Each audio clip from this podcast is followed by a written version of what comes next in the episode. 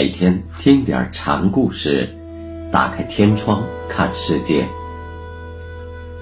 禅宗登陆一节，今天我们一起来学习云居小顺禅师的故事。他的这个故事的名字叫“云居不会禅”。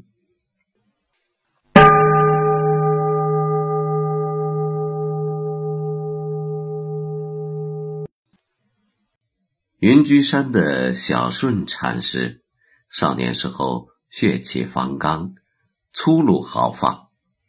忽然间，他醒悟到人生世事的空幻缥缈，便出家修行，拜在洞山禅师门下。这一天，小顺行起到了武汉，首先拜谒了刘公居士。刘先生德高望重，在士林中人所供养。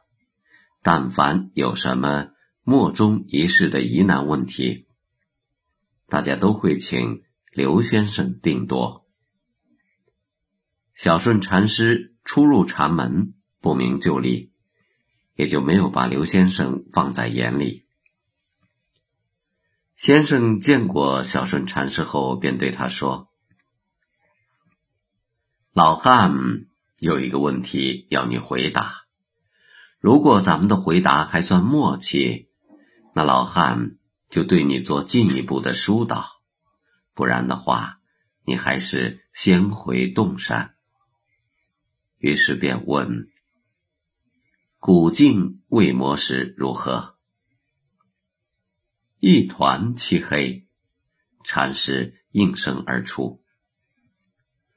古镜磨过以后又怎么样呢？可以观照天地。上人还是回洞山去吧。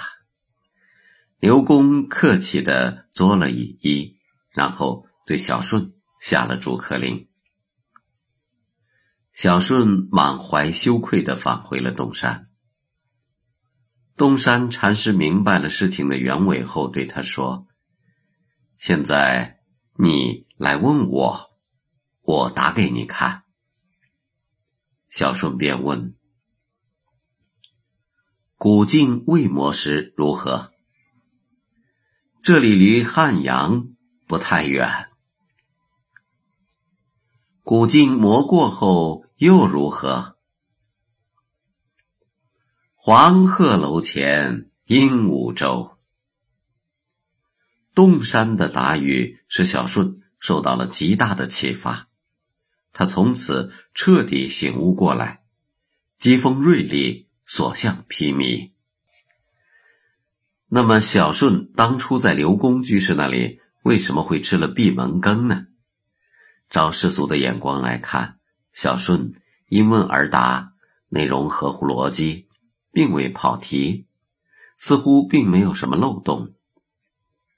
反倒是洞山答非所问，驴唇不对马嘴。显然，问题的症结也就在二人答语的这种差异之中。参公案是禅宗求佛学道的重要法门。黄檗禅师曾谓：“既是丈夫汉，应看个公案。”佛经可以不读，公案不可不参，所以千百年来，公案散布禅林，愈积累愈繁复。诚如范文澜所言，禅学转化为公案学。我们研读这些公案，发现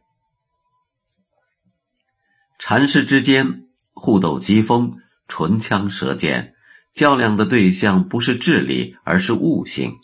换一种说法，公案是一个方法论问题，而不是知识性问题。每一个问题的提出，都是为对方设置的一个陷阱。你如果按一般的思维逻辑，顺规蹈矩的去找一个标准答案，那你就算掉进了坑里，惨死于句下了。所以在公案之中，回答的是什么已经无关紧要，要紧的是如何回答。唯一的办法是从那个陷阱旁跳过去，不要理会它的存在。这也就是禅宗思维被经常用来与诗歌的跳跃式思维比较的原因所在。禅师在提问的时候，同时已经为你提供了一个对待问题的视角和思路，而这正是你在作答时必须回避和绕开的圈套。只要能做到这一点，你随便怎么答。都无可非议。于是乎，在禅宗公案中，只是如何是达摩西来意这个问题的答案，就已达二百三十余种之多。只参不解，大概这也是绕路说禅的一种类型吧。